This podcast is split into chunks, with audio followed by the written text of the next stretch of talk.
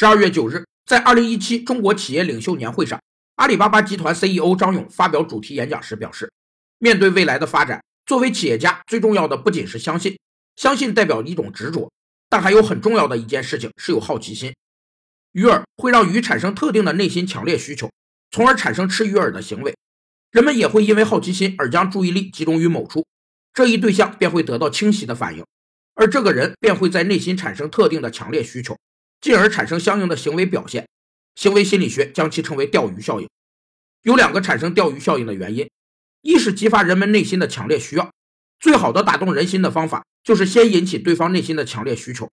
二是诱饵的选择至关重要。一定要精心选择符合人们需要的和能诱发人们需要的鱼饵。